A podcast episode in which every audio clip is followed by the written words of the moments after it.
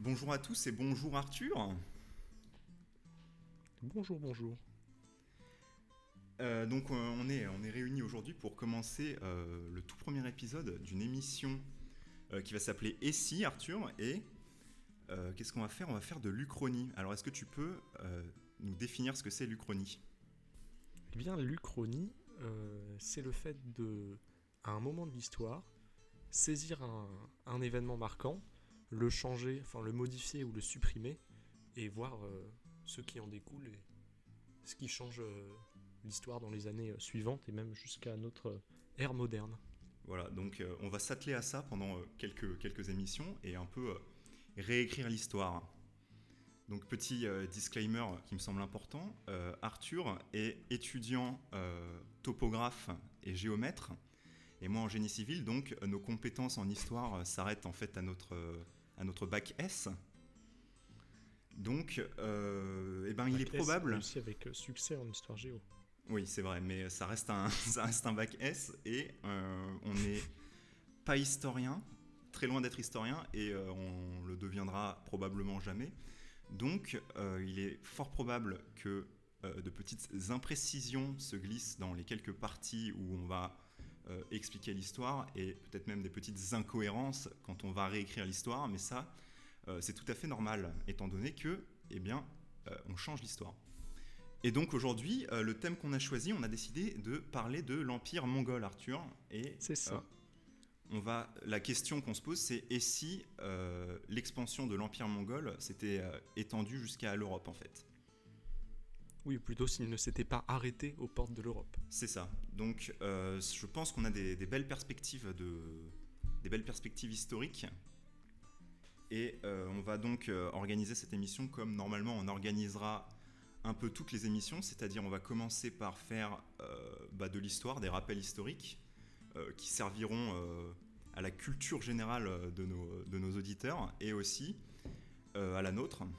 Et enfin, on va finir par tout simplement arriver à l'Uchronie. Donc on va chacun faire une Uchronie euh, qui seront plus ou moins loufoques euh, selon, euh, selon l'humeur du jour. Et on va ensuite bah, débattre de nos uchronies et je pense que ça devrait, ça devrait être plutôt marrant. On va bien, on va bien s'amuser à en débattre.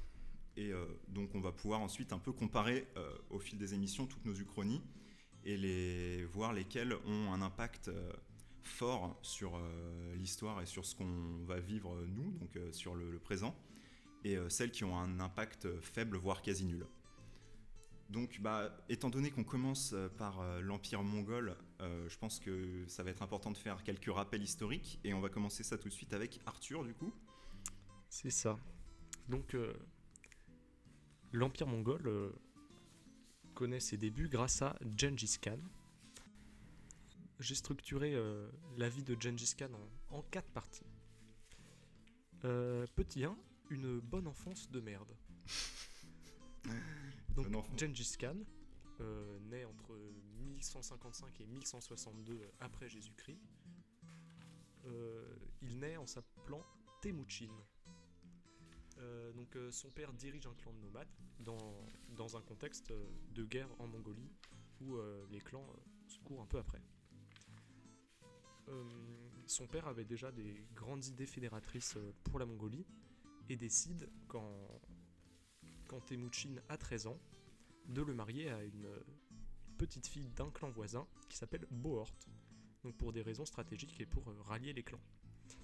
Malheureusement, en 1175, euh, le daron meurt. ce qui est, ce qui est pas super cool dans un début de vie. Ouais, c'est une belle enfance de merde, effectivement. Et, et c'est pas fini.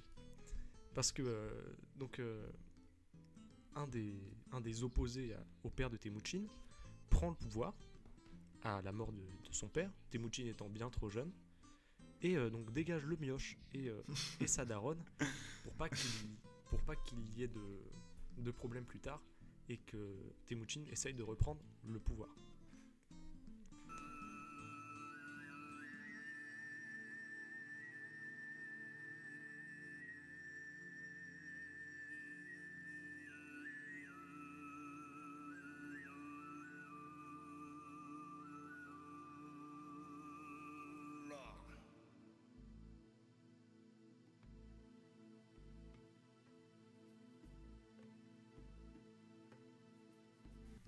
Petit 2, Revenge Boy. Donc Temujin euh, et sa mère se voient livrés à eux-mêmes dans les steppes mongoles, mais euh, réussissent à survivre. Euh, après quelques années, Temujin est, bien décidé à reprendre ce qui lui appartient, à commencer par la petite meuf du clan voisin, Bohort, qu'il va chercher, et il monte une armée avec les clans qui sont restés fidèles à son père. Euh, ce faisant, il va soumettre tous les clans du coin, et en 1206, après plusieurs années, il devient enfin euh, bah, le patron, et se fait appeler alors Gengis Khan, littéralement souverain universel, ce qui montre que on a déjà un, un très beau début de melon.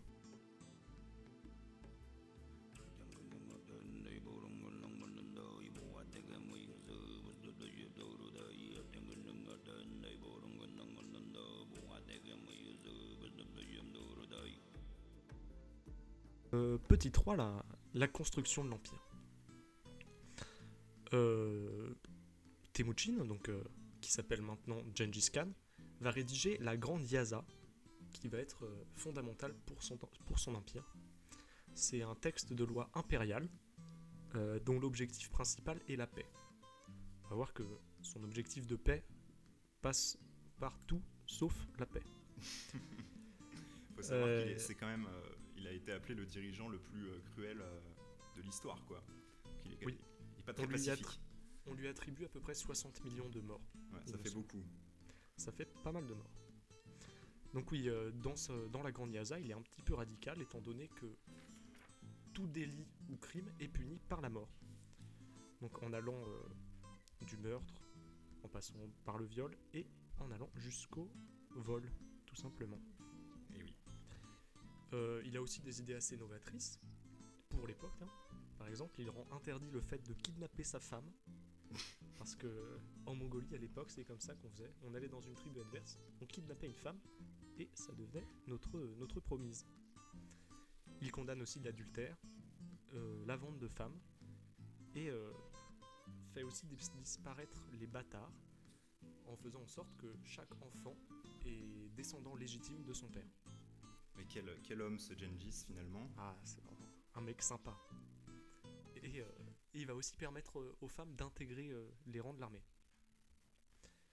Et aussi, un peu d'actualité, c'est un des, premiers, même s'il y avait aussi l'Empire perse, il me semble, à instaurer une forme de laïcité en enlevant toutes les discriminations à propos des religions. Oran Аң мен аралбатын Қанға дула болсын Орай курай quatrième et dernière partie, le début de l'expansion de l'Empire. Euh, après avoir euh, réuni toutes les tribus de Mongolie, Gengis Khan a un objectif, relier tous les océans avec son empire. Donc euh, avec son armée de 150 000 cavaliers, on va voir que les chevaux ont été la clé décisive de sa victoire, il va d'abord attaquer les campagnes du nord de la Chine en contournant la muraille et euh, va aller jusqu'à Pékin en rasant euh, la ville. Puis après, il va partir vers l'ouest en passant par l'Ouzbékistan, l'Afghanistan et à peu près tous les pays en ce temps. Et euh, il va se rendre compte, à peu près à ce moment-là, que au lieu de détruire les villes, il peut juste les asservir pour se faire de l'argent et plus de guerriers. Malheureusement, son histoire s'arrête en 1227 où il tombe à cheval, euh, apparemment en partie de chasse, et décède. Euh, L'erreur bête, quoi, finalement. Ah, pas de chance, pas de chance. Mais du coup, euh, l'histoire va quand même, l'histoire de l'Empire mongol va quand même continuer, euh, puisque c'est son troisième fiston Ogodai qui va reprendre les rênes de l'Empire. Euh, donc, il- on peut dire qu'il a commencé euh, sa carrière en faisant un très bon move, parce qu'il n'était pas censé, euh, c'était pas forcément lui le premier prétendant au trône.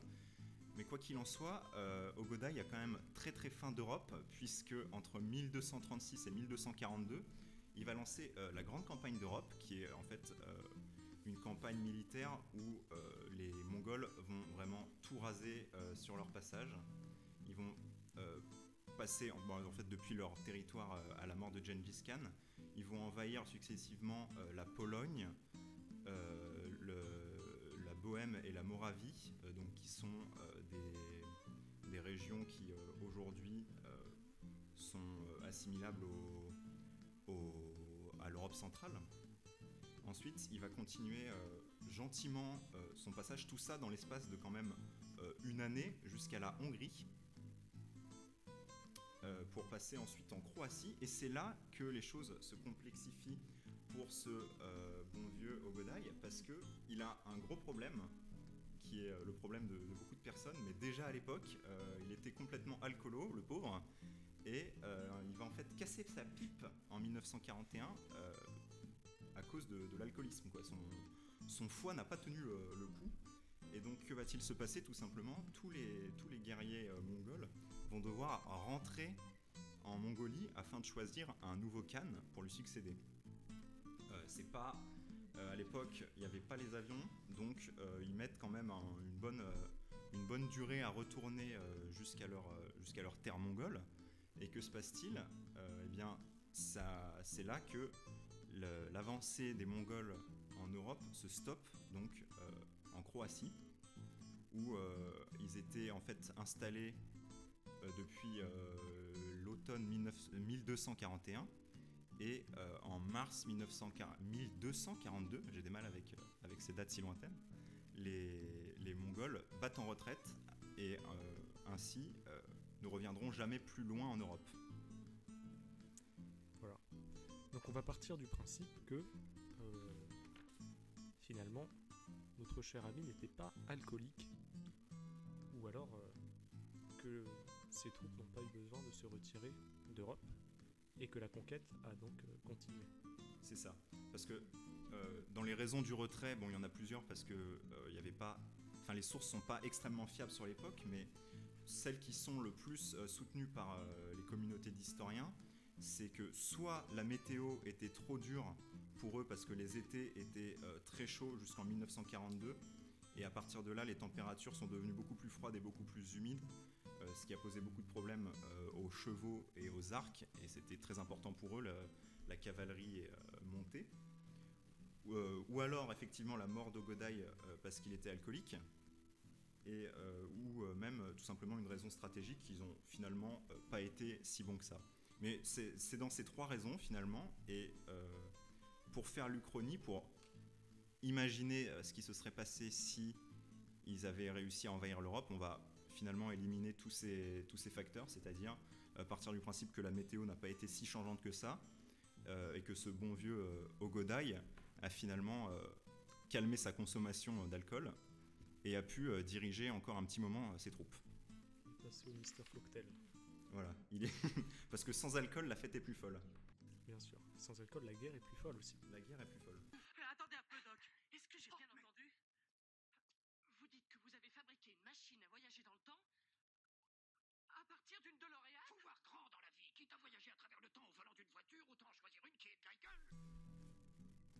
Euh, donc, à son apogée, donc moi j'ai mon Uchronie commence en 1300 euh, à l'apogée théorique de l'Empire mongol. Donc l'Empire mongol va de la Corée jusqu'à la Turquie, du Vietnam jusqu'à la Serbie. Euh, c'est alors l'empire le plus, le plus grand, l'empire continu le plus grand que l'histoire n'ait jamais connu. À l'époque, en France, c'est la fin des Templiers. Donc il y a déjà d'assez gros conflits internes en France. En 1337, il y a le début de la guerre de 100 ans entre la France et l'Angleterre. Et en 1347, le début de la peste noire commence en Europe et les juifs sont alors persécutés euh, parce qu'ils sont considérés comme les responsables. Donc tous ces événements, étant donné que mon Uchronie commence en 1300, vont être euh, bouleversés. Donc en supposant les Mongols arrivent en France et dans toute l'Europe dans les années 1320, donc euh, 20 ans après euh, leur apogée officielle.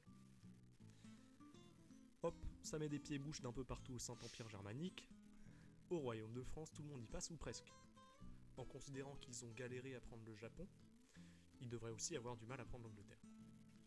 En 1330, euh, les duchés anglais, donc la Guyenne à l'époque, sont pris aux mains de ces derniers par les Mongols, aidés des Français, qui se sont bien fait pulvère à base de poney dans leur royaume. Du coup, les Anglais l'ont un peu en travers de la gorge et décident de rentrer en guerre contre les Mongols. Pour la même raison que la guerre de Cent Ans. Donc des hostilités euh, vieilles comme le monde et euh, la perte de la Guyane. Donc début des hostilités, mais les Anglais euh, sont un peu en sueur, on va pas se le cacher.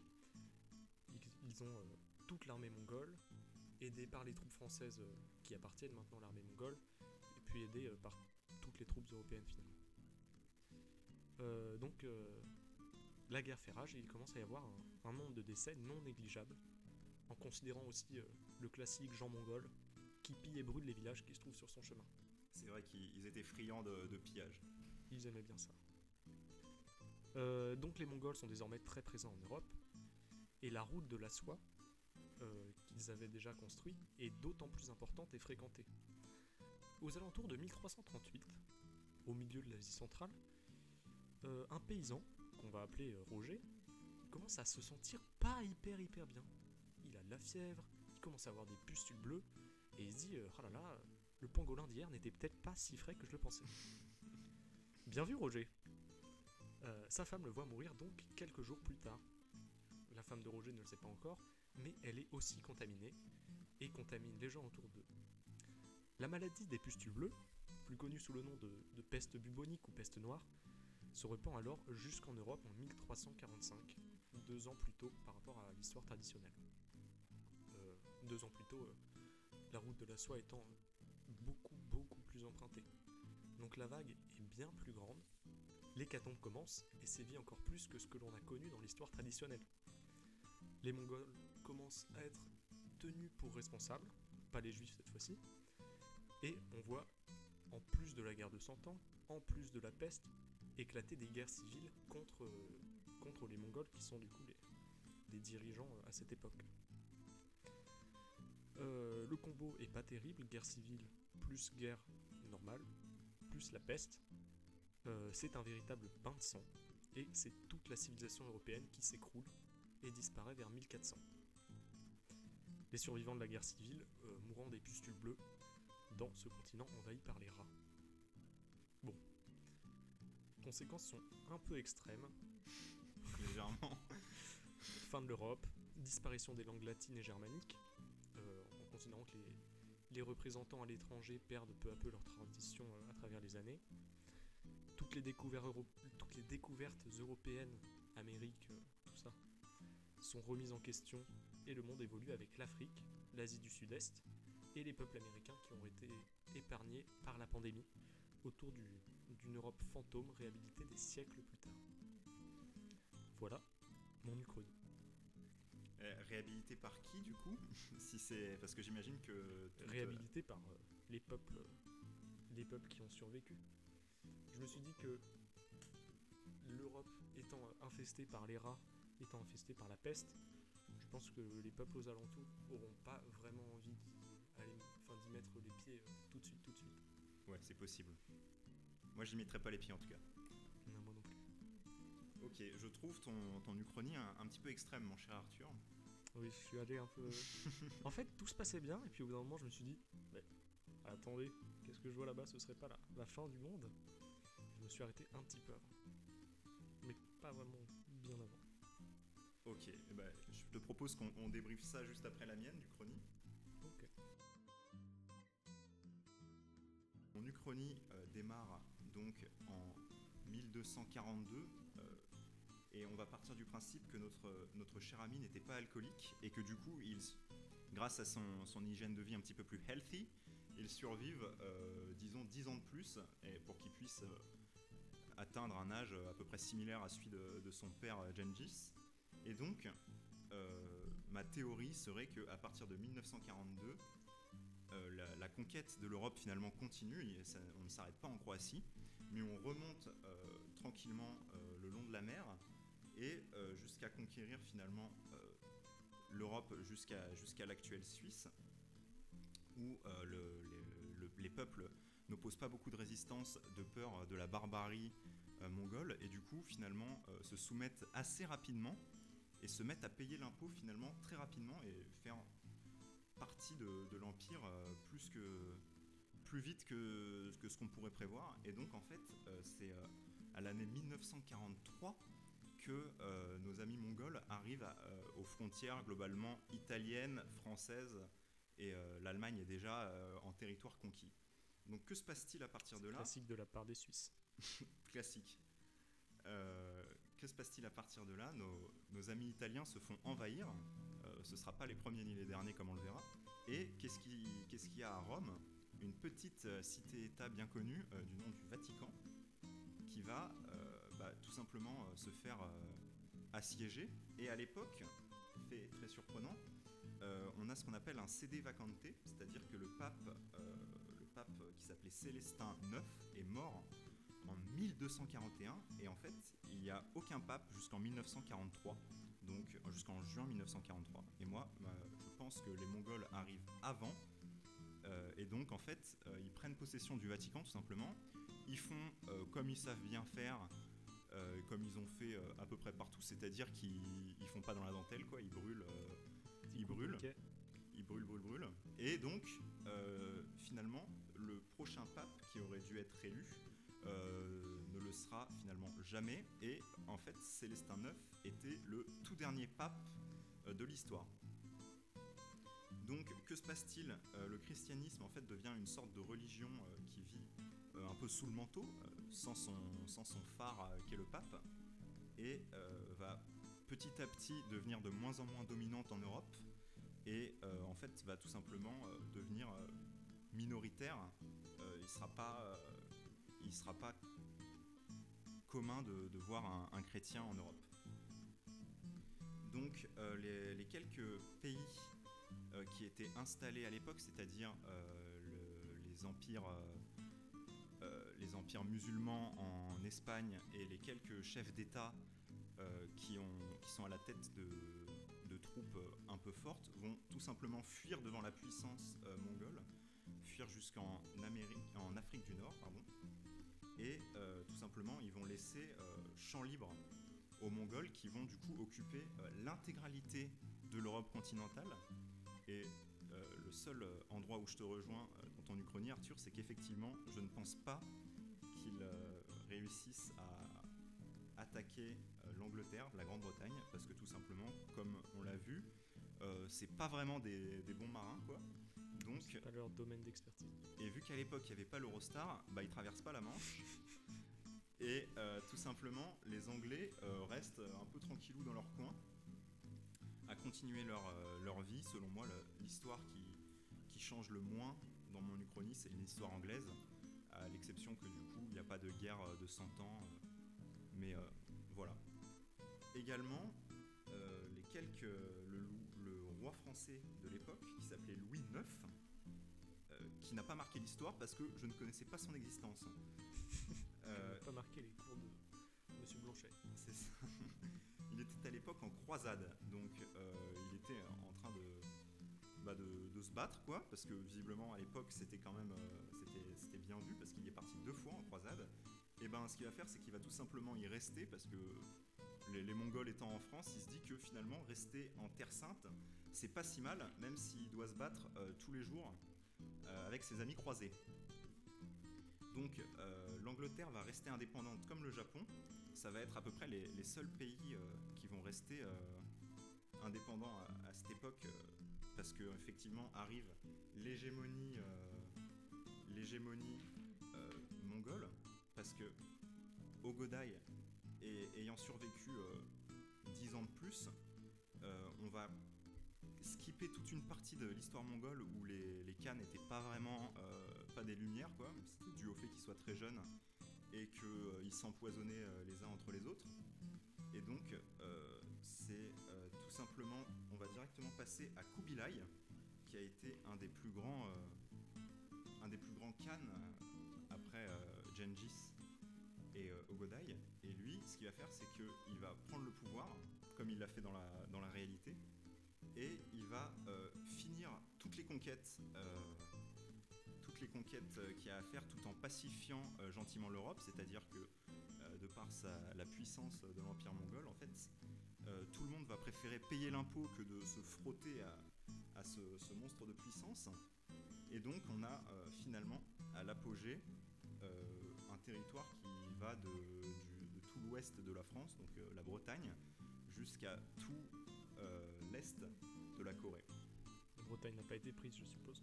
Euh, alors malheureusement, la Bretagne a été prise, mais Ah. les, les indépendantistes bretons vont faire leur, leur apparition bientôt, ne t'inquiète pas. Et c'est donc ça s'étend également au Moyen-Orient. Malheureusement, à l'époque, on se déplaçait pas encore autrement qu'à dos de cheval, donc euh, le pétrole ne lui sera pas d'une grande utilité. Ensuite, ce que y a bien quelque chose que j'ai retenu des cours d'histoire, c'est qu'il n'y a aucun grand empire dont l'hégémonie a duré plus de 200 ans. Donc, euh, pour l'empire euh, romain et l'empire ottoman, ça n'a pas duré plus de 200 ans. Donc, j'annonce dans les années 1440 l'explosion de l'empire. Euh, et ça va venir par la révolte de petites régions qui vont tout simplement et de tensions internes qui tout simplement va faire euh, se replier l'empire, va quitter euh, la zone pour retourner en Mongolie. Et euh, qui va profiter de cette situation d'une Europe pleine de sbeules finalement? C'est nos amis anglais qui eux bah, sont, bien, sont bien puissants parce qu'ils étaient, ils étaient tranquilles. Et du coup, ils vont créer l'Empire britannique qui sera un peu l'Empire britannique qu'on a connu, plus toute l'Europe, ce qui est quand même pas négligeable.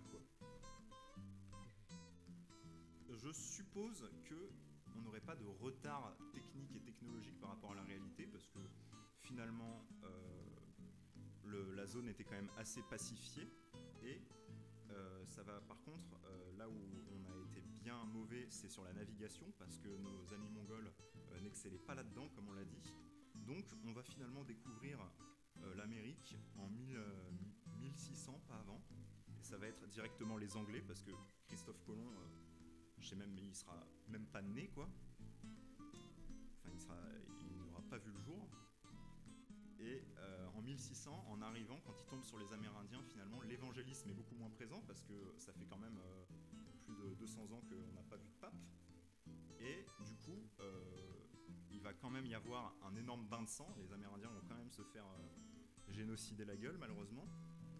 Mais sera pas pour des causes de- d'évangélisme.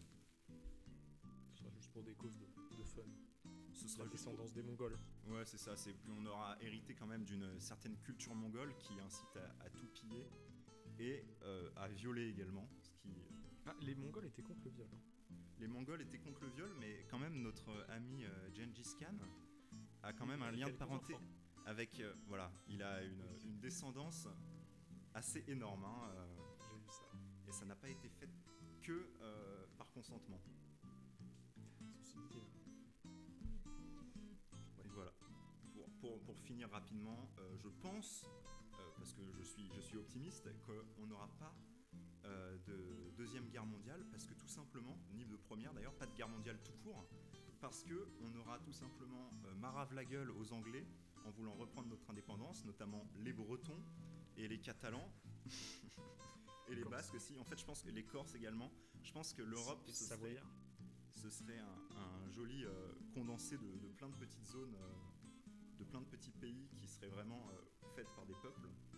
Et euh, en 1800, finalement, on arriverait à une, une indépendance d'à peu près tous les pays de, de l'Empire britannique qui nous donnerait plein de petits pays et le fait qu'en fait chaque peuple ait sa- son pays associé ferait que normalement on est plutôt chill niveau guerre donc rapidement va s'installer euh, la démocratie dans les petits pays et euh, les peuples vont très rapidement être indépendants.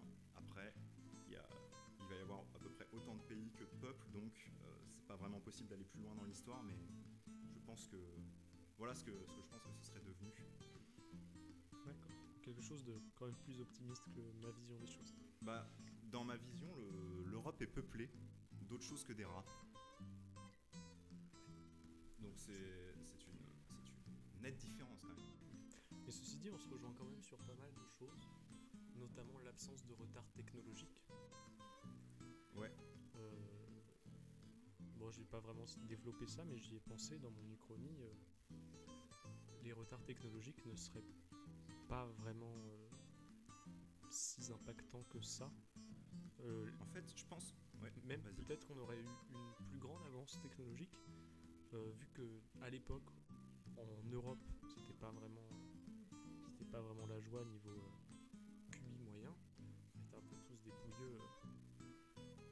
Et donc, euh, en Asie, où euh, bah, on sait qu'ils avaient beaucoup d'avance, notamment au niveau euh, des armes à feu, euh, de l'imprimerie, du papier, tout ça.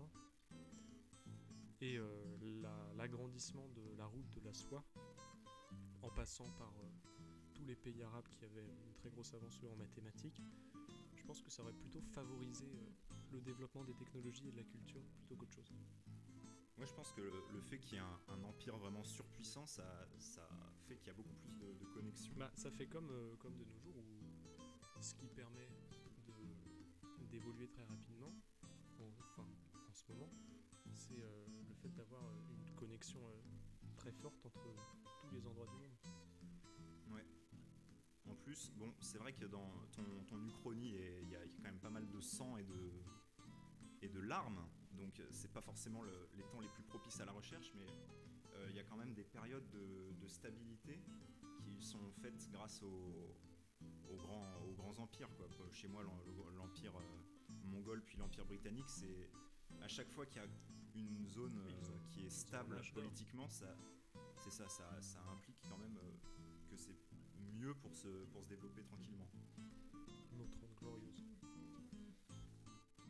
Exact. 30 glorieuses ou empire romain, comme euh, selon, le, selon vos refs euh, historiques. Oui, ça. Ou la Grèce antique.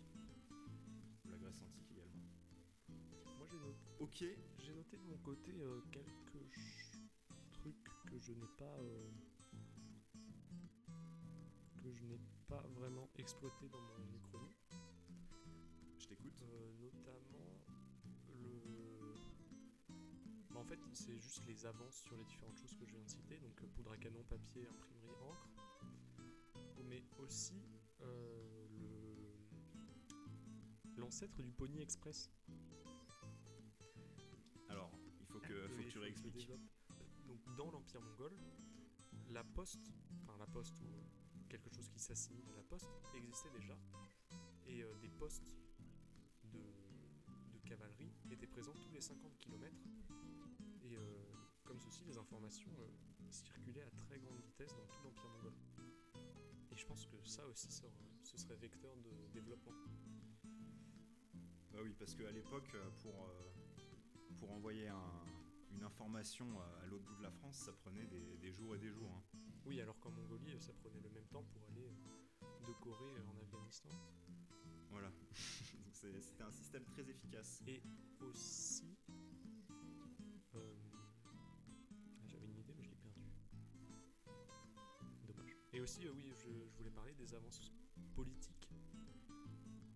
Parce que euh, l'objectif, finalement, même s'ils sont un petit peu égarés au passage, l'objectif de Gengis Khan, c'était la paix dans le monde. Et moi, ça me fait forcément penser à la démocratie la démocratie qui veut euh, la paix par la démocratie mais pas par autre chose. Et donc euh, le seul moyen d'instaurer euh, la paix, c'est la guerre. Ouais. Les, les Khan mongols, c'était quand même pas des, des fervents adeptes de la démocratie. Quoi. Non, pas de la démocratie, mais ce que je veux dire, c'est que eux, ils croyaient en leur régime. Et le seul moyen d'instaurer son régime et qui est de la paix, c'est que tout le monde adhère à leur régime. Je comprends, je comprends. Comme, euh, la, démocratie aujourd'hui, je pense. Ouais. Moi, je pense qu'il y a une euh, grande question qui se pose. Si jamais les, les Mongols avaient atteint euh, bah, la- finalement le- le- l'Europe, enfin la France, disons, qu'est-ce que- qu'est-ce qu'il en adviendrait des, des religions? Les religions, j'y ai pas vraiment pensé, mais étant donné que j'ai, je suis parti du principe que c'était la fin de l'Europe. Après, bon, mes notions d'histoire étant pas très très très développées, je sais pas si euh, le catholicisme ou la chrétienté en général était déjà arrivé en Afrique ou pas. En tout cas, ce qui est sûr, c'est que le judaïsme était assez développé, pas que en Europe, mais surtout bah, dans, dans les pays arabes et euh, l'islam aussi. Bah, le, le catholicisme était quand même présent euh, au Moyen-Orient, donc il aurait mais surtout, Éventuellement surtout survécu. noire par les peuples européens, je pense. Mais je sais sais pas Ouais, si ça aussi. date de ce moment-là. Écoute, je viens de fact-checker ça et euh, finalement, le, le catholicisme était déjà répandu euh, en Afrique euh, à cette période-là, en tout cas pas forcément euh, dans le- les proportions qu'on connaît et qui ont été euh, celles qu'on connaît, mais euh, il y avait déjà des représentants, il y avait déjà eu l'évangélisation à cette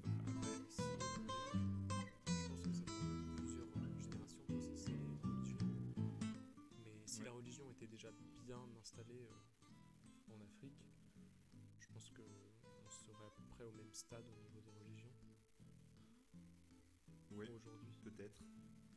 Bah, je sais pas, peut-être finalement le, la, la laïcité de, de Gengis Khan et des, des Elle aurait Mongols eu fait un que. très gros impact. oui. Peut-être qu'en Europe, ouais, on serait pas aussi. euh, Après, la laïcité entraîne pas non plus la fin des religions.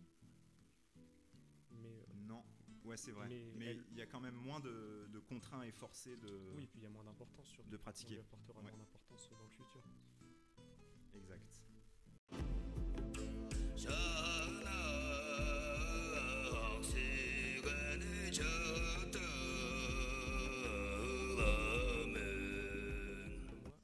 Dans mon, dans mon uchronie, j'ai fait intervenir la peste noire parce que je me suis dit que c'était pas vraiment. Ça dépendait pas directement de. L'apparition de la peste noire dépendait pas de l'extension ou pas de l'Empire mongol. Donc je me suis dit que ça, pour le coup, c'était vraiment inévitable.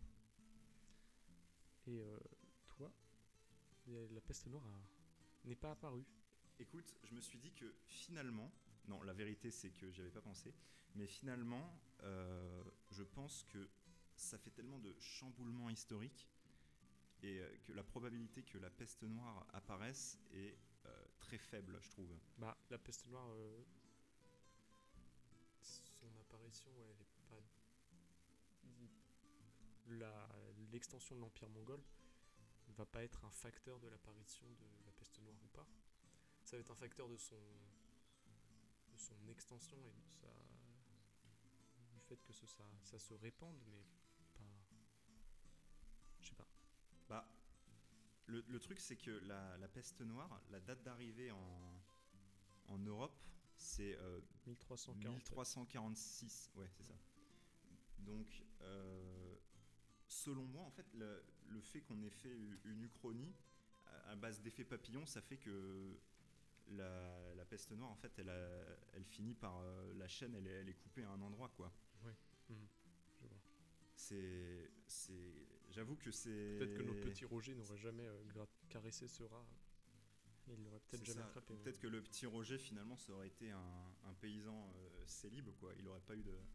Femme. pas eu de femme. Donc en fait, euh, sa, sa grande solitude aurait fait qu'il serait tout simplement mort de la peste et euh, n'ayant pas de famille, euh, bah, il, la, il la donne à personne. Quoi. Ouais. Le patient zéro reste, reste le- l'unique patient. Qu'en est-il du Covid? Euh, quid du Covid Du Covid. Euh, bah, Le Covid, euh, c'est pareil. C'est, on est Trop tellement dans un, dans un détail d'une histoire si lointaine que... Après, c'est, je trouve ça compliqué de, de réaliser les impacts que notre, chan- notre bouleversement pourrait avoir sur le monde moderne parce que c'est vraiment très très éloigné. Autant, euh, par exemple, le complot contre l'Amérique, un livre qui prend en compte que, enfin, qui prend en compte euh, des événements récents en Uchronie, euh, à savoir euh, l'élection de Lindbergh aux États-Unis et pas Roosevelt avant la Seconde Guerre mondiale enfin avant l'application des États-Unis à la Seconde Guerre mondiale, ça, ça peut, on peut voir des, des impacts très précis sur le monde moderne, mais là, c'est, c'est quand même, je trouve très compliqué d'aller aussi loin dans. De même qu'on a vraiment beaucoup de mal à se projeter, même dans 20 ans, 30 ans, euh, de l'humanité. Ouais. Quand on voit qu'en 1980, euh, les années 2000, c'était le turfu, euh, il y allait avoir des voitures volantes, des trucs de malade. Ouais, en fait, que- on, on reste tous chez nous euh, Mm. à galérer avec notre connexion pour se connecter sur Zoom. c'est ça. Et que le seul truc révolutionnaire, c'est les drones. Ouais. Et euh, Effectivement. les petits poulpis euh, sur Wish qui changent de couleur. et les Thomas Bowles. Mais sinon, Ouais. pas de nouveau sous le soleil. En fait, je pense que le, le fait qu'on ait commencé avec un- une uchronie si lointaine, ça fait que bah, bah, l'effet papillon, déjà, il est beaucoup plus fort parce que ça se développe dans le temps. Et du coup, ça fait que on peut pas être euh, précis sur des, des sujets comme le Covid, qui sont, euh, même si en ce moment ça occupe euh, à peu près l'intégralité des, des flux d'informations, c'est finalement un, détail dans l'histoire. quoi. quid du Covid, euh, c'était une vanne. Ouais, j'avais, j'avais compris, j'avais compris le second degré. Ok Arthur, bah du coup, euh, je te propose qu'on passe directement au fun fact euh, de nos recherches, donc qu'on a trouvé pendant nos recherches, qui va être euh, en fait à chaque fois euh, Ouais. une petite, euh, une petite catégorie euh, avant la fin de l'émission. On va tout simplement euh, annoncer le- les, fun facts qu'on a découverts pendant nos, nos recherches sur le, sur le sujet. Alors je te laisse commencer avec le tien. Euh, petit fun fact. J'ai vu que, en plus d'être un précurseur de mesures politiques euh, du Pony Express et autres, autres inventions, euh, les descendants euh, de Gengis Khan, donc les Khan, sont précurseurs de la guerre, euh, la guerre biologique. Pour développer un peu, un descendant de Gengis Khan, je ne sais plus lequel, euh, s'était retrouvé euh, pendant la période de peste face à une ville fortifiée.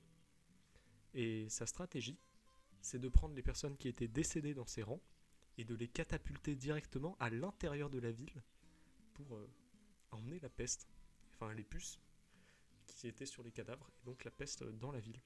Ensuite, ils ont plus, ils n'avaient plus qu'à rentrer dans la ville, tout raser et, et voilà, et ça leur mâchait un peu le travail. C'est ce quand même ce qu'on pourrait appeler une bonne technique de bâtard. Une bonne technique de bâtard qui me fait un peu penser à dans Sacré Graal quand on catapulte les vaches. là. Ouais. Euh, je, vais, je vais passer à mon fun fact à moi, qui est euh, tout simplement, en fait, euh, une personne sur 200 dans le monde actuellement descend directement de Gengis Khan.